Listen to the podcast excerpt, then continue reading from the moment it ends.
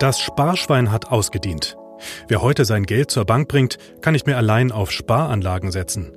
Dafür sind die Zinsen viel zu miserabel. Aktien, Fonds oder doch eine Immobilie? Das sind Fragen, die Anleger beschäftigen. Als sei das nicht schon Auswahl genug, muss man außerdem entscheiden, wie nachhaltig soll das Investment sein.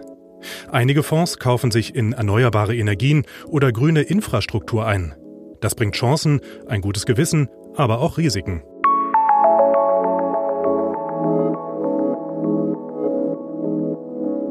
Herzlich willkommen beim Podcast zum SZ Wirtschaftsgipfel. Diese Folge wird Ihnen präsentiert von der Hypo Vereinsbank.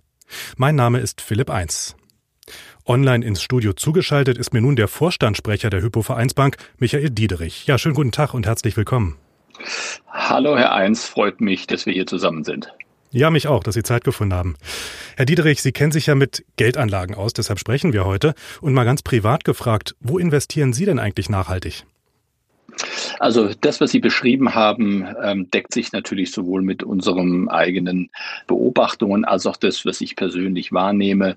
Ich glaube, der Trend und die Nachfrage nach nachhaltigen Anlagen hat sich in den letzten Jahren dramatisch erhöht und ich selber bin auch immer in dem äh, vor dem Hintergrund von dem in was ich investieren kann in verschiedene Fonds investiert, die dem Nachhaltigkeitscharakter dienen. Ja, da sind wir natürlich gleich bei der Frage, was denn Nachhaltigkeit eigentlich bedeutet. Das ist ja schon auch ein Modebegriff, mit dem sich gut werben lässt. Was ist denn für Sie ein nachhaltiges Investment? Also das kommt natürlich auch immer auf den Segment an, ähm, die, was man dort beleuchtet. Das sind sowohl Unternehmen, die nachhaltig dabei sind, ihren CO2-Ausstoß zu verringern. Das sind aber auch Unternehmen, die einem gesellschaftlichen Zweck dienen. Das sind aber auch Unternehmen, die darüber hinaus, ob das auf der kulturellen, auf der, auf der sozialen Seite, also dieses gesamte Paket Nachhaltigkeit ist ein sehr vielfältiges und ähm, innerhalb dieser Nachhaltigkeit gibt es ein sehr, sehr breites Spektrum, wo auch jeder für sich genau überlegen kann, welches Segment passt von meinem eigenen Investitionsprofil oder von meinem eigenen Anlageprofil am besten zu einem.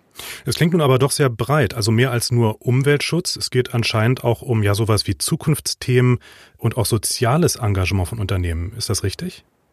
In der Tat. Und deswegen, man darf diesen Begriff nicht zu spitz fassen. Nachhaltigkeit sind auch zukünftige Themen, sind soziale Themen, ist alles das, was diesem Gedanken der Nachhaltigkeit oder einer nachhaltigeren Entwicklung oder einer zukünftigen Entwicklung Rechnung tragen würde. Als Anleger, wenn man da mit der Geldanlage sich beschäftigt, da stößt man ja ganz gerne mal auf das magische Dreieck der Geldanlage. Und da gehören so Faktoren dazu wie Rendite, Sicherheit, aber auch äh, ständige Verfügbarkeit. Also das sind so Bausteine zur Vermögensbildung. Und nun kommt auch noch eben als vierter Baustein die Nachhaltigkeit dazu. Wird es da nicht irgendwann zu kompliziert für Anleger?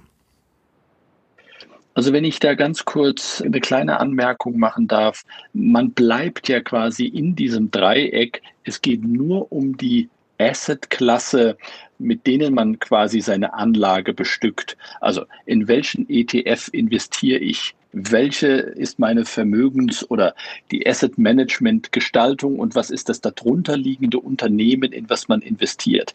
Was dazu kommt, ist neben den klassischen Sektoren, wenn Sie so wollen, ein weiteres Auswahlkriterium, nämlich die Frage, wie nachhaltig sind diese Unternehmen, die dann möglicherweise in Sparplänen oder aber ähm, bei den Vermögensfonds mit eingebettet werden.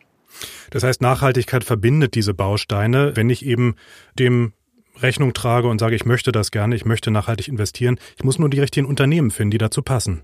So kann man sich das vorstellen und genau deswegen braucht man an der Seite dann auch den richtigen Partner immer, um dann für sich auch zu überlegen, in dem Dreieck, was Sie beschrieben haben, Verfügbarkeit, Risikoquote, Laufzeit, was passt für mich am besten und was ist dabei dann die richtige Selektion, um nachhaltig zu investieren. Wie mache ich es denn aber ganz konkret? Ich habe ja schon eine riesige Auswahl an Aktien, an Fonds, an ETFs. Äh, wie finde ich jetzt nachhaltige Investments?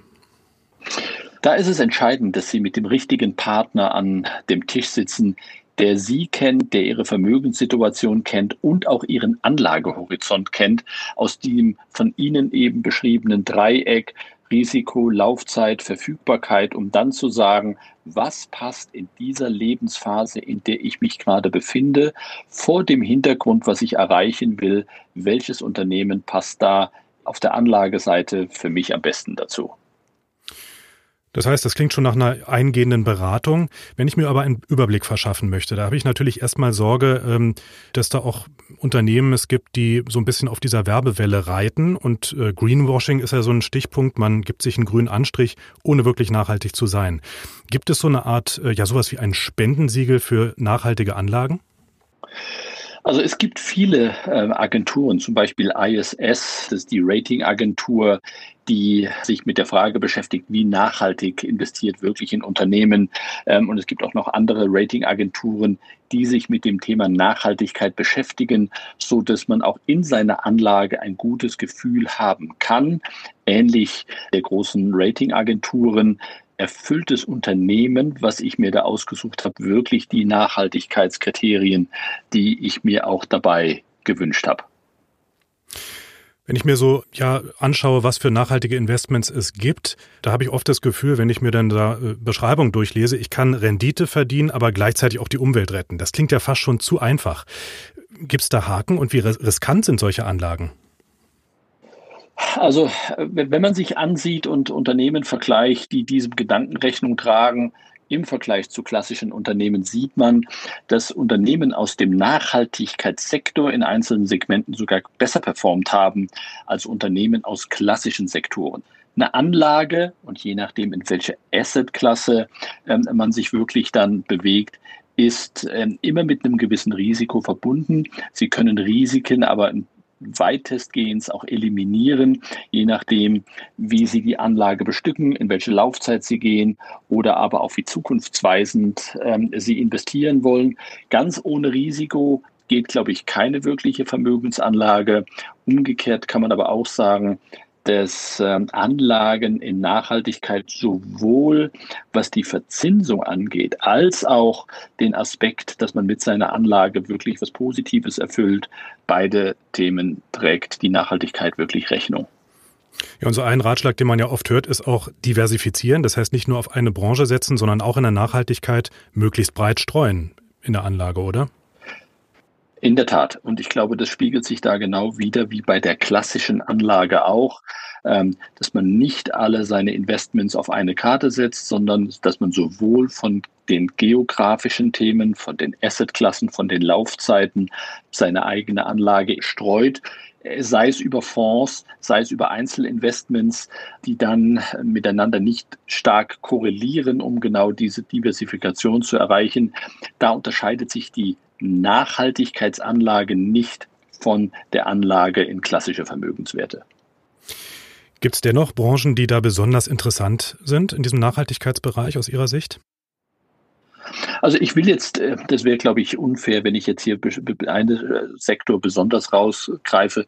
Es gibt wirklich einen, einen bunten Blumenstrauß an äh, Unternehmen und auch an Sektoren, die interessant sein können auf der Nachhaltigkeitsseite das, was, glaube ich, wichtig ist, ist für sich zu definieren, was passt aus diesem ganzen Segment für mich am besten dazu. Ich meine, vor dem Hintergrund, was wir gerade alles erleben, und diese besondere äh, Situation durch Covid ist natürlich alles an Anlage, ob das Medizintechnik, ob das überhaupt Medizin ist, ob das Pharmalogie ist, ist natürlich ein hochspannendes und hochinteressantes Segment.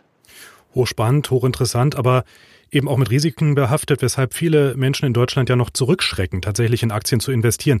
Wie ist es denn mit Ihnen persönlich? Haben Sie schon mal so richtig daneben gegriffen bei einem Aktienkauf?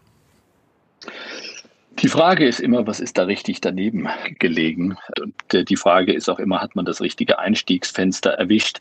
Ich glaube, insbesondere auf der Aktienseite ist es wichtig, dass man mit einem gewissen Maß an Flexibilität an so eine Anlage geht, dass man sich eine gewisse Laufzeit auch gibt, weil es natürlich auch gerade am Aktienmarkt Schwankungen gibt.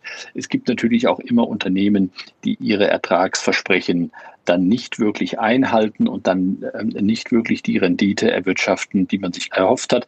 Ich hatte, wenn Sie mich so fragen, aber noch nie einen Totalverlust erlebt.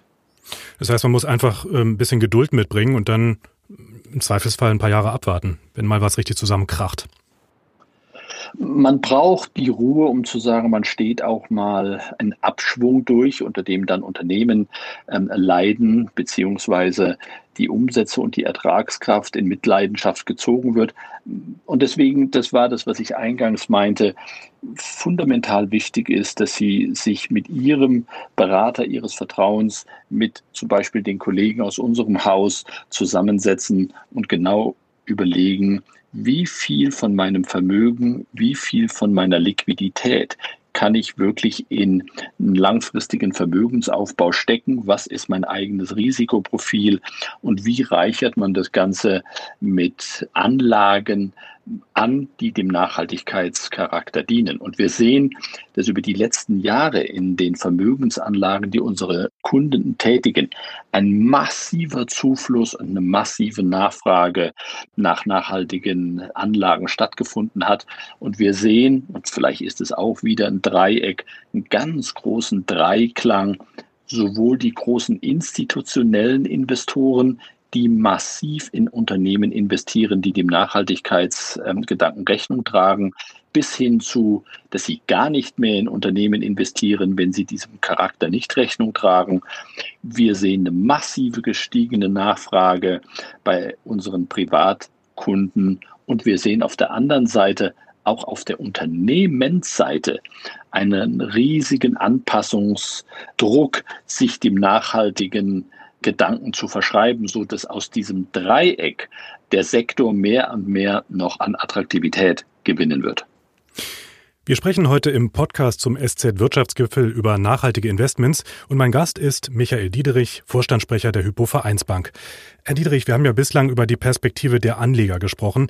Jetzt betrachten wir doch mal das Bankgeschäft. Sie sagten ja gerade schon, es gibt immer mehr Nachfrage auch nach solchen Produkten und äh, auch Unternehmen müssen sich nachhaltig aufstellen, weil auch Anleger, Investoren das gerne so möchten. Wie wichtig ist das Thema für Sie mittlerweile? Also für uns ist das Thema Nachhaltigkeit seit, seit vielen, vielen Jahren schon Teil unserer DNA. Wir haben bis 2023, also schon sehr, sehr bald, die Bank auf eine komplette papierlose Abwicklung gestellt, um auch dort diesem nachhaltigen Gedanken Rechnung zu tragen. Wir haben dann parallel vor einiger Zeit, um dem gesellschaftlichen Engagement Rechnung zu tragen. Und ich glaube, als Konzern mit so vielen Mitarbeitern haben sie immer auch einen gewissen sozialen Impact. Haben wir die Social Impact Initiative gegründet, wo wir Unternehmen und Organisationen finanzieren, die eine positive Wirkung hinterlassen und bedeutsam und relevant sind für die Gesellschaft.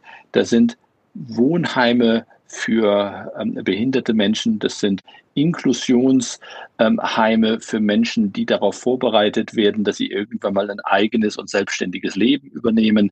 Das sind Unternehmen, die sich dem Charakter verschrieben haben, Altelektronik zu sammeln und wieder aufzuarbeiten mit Menschen von bestimmten Begabungen, die solche Aufgaben gerne machen und auch sehr auskömmlich gestalten.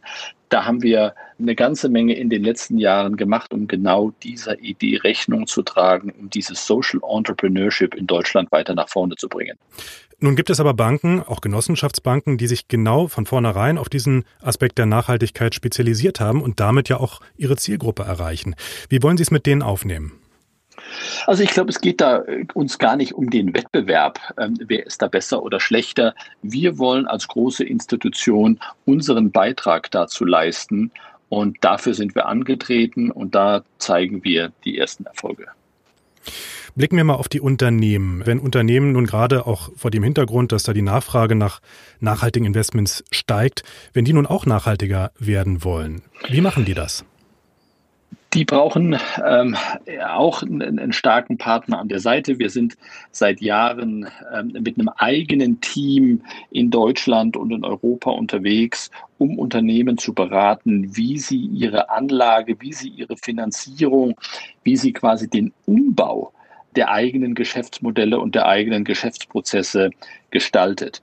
Wir haben vor einiger Zeit den ersten Social Bond zum Beispiel für die Stadt München mitbegeben dürfen, der sich mit der Frage beschäftigt hat, wie geht bezahlbarer Wohnraum in der Stadt auch wie München. Wir haben dann im Anschluss die Bundesregierung bei ihrem ersten Green Bond begleitet, der im ersten Schritt drei Milliarden Euro einsammeln sollte bei 6 Milliarden Euro dann ähm, gelandet ist und eine unfassbare Nachfrage von mehr als 33 Milliarden an sich gezogen hat. Allein daran sieht man, wie bedeutsam für eine Volkswirtschaft und wie stark die Nachfrage nach diesen Anlagen dieser Tage ist. Nun haben wir hier in Berlin den berühmten Spruch, ein bisschen schwanger sein oder ein bisschen Jungfrau sein, das geht beides nicht. Wenn wir jetzt mal über Unternehmensgeschäfte sprechen, kann ich ein bisschen oder nur teilweise mein Geschäftsmodell ethisch umstellen oder muss ich nicht komplett einfach mein Geschäftsmodell neu denken, wenn ich wirklich nachhaltig sein will? Also ich glaube, da befindet sich eine Gesellschaft und auch ein Unternehmen in einer Transformationsphase. Wir kommen aus einer stark industriell geprägten Industriestruktur mit all dem, was uns erfolgreich, stark und einzigartig gemacht hat. Die Entwicklung hin zu einer mehr nachhaltigeren Wirtschaft geht nicht über Nacht. Die braucht Zeit, die braucht Partner, die braucht Anpassungsprozesse und letztlich geht es auch immer darum, den Einzelnen mitzunehmen in diesem Verständnis, was passiert dort gerade, ähm, und wie gehen die Unternehmen am besten und am langfristigsten davor. Und ähm, auf den Weg hat sich Deutschland, auf den Weg hat sich Europa begeben, wenn Sie sehen, was die Europäische Union äh, an Programmen und an Zielen sich gegeben hat, um diesem nachhaltigen Gedanken Rechnung zu tragen, dann ist das, glaube ich, eines der ganz, ganz großen ähm, Segmente, die uns als, als Volkswirtschaft oder aber auch als Europa künftig weiter nach vorne bringen wird. Es gab ja aber in den vergangenen Jahren, ich hatte es angesprochen, gelegentlich auch mal den Vorwurf des Greenwashing gegen einige Unternehmen, die also sich erstmal einen grünen Anstrich geben, aber nicht wirklich ihre Geschäftsmodelle umstellen. Wie kann man diesem Vorwurf des Greenwashing, ein Unternehmen handelt nur fördergründig, umweltbewusst, denn besser entgegentreten? Also auf die Dinge muss man natürlich aufpassen, weil es geht genau wie Sie sagen, nicht darum zu sagen, naja, ähm, man tut nur so, als tut man was Gutes, sondern ist es in der Tat dient das dem Zweck, die Industriestruktur weiter umzubauen. Von daher genau auf diesen Punkt Greenwashing, ähm, ich äh, mache was anderes, was ich eigentlich postuliere. Auf diese Dinge gilt es zu achten, damit wir dann auch wirklich diesen nachhaltigen Erfolg haben. Blicken wir zum Schluss nochmal in die Zukunft. Ähm, wie wird sich die Hypovereinsbank in 20 Jahren denn verändert haben, gerade vor dem Hintergrund des globalen Klimawandels und damit auch dem Umstieg der Geschäftsmodelle?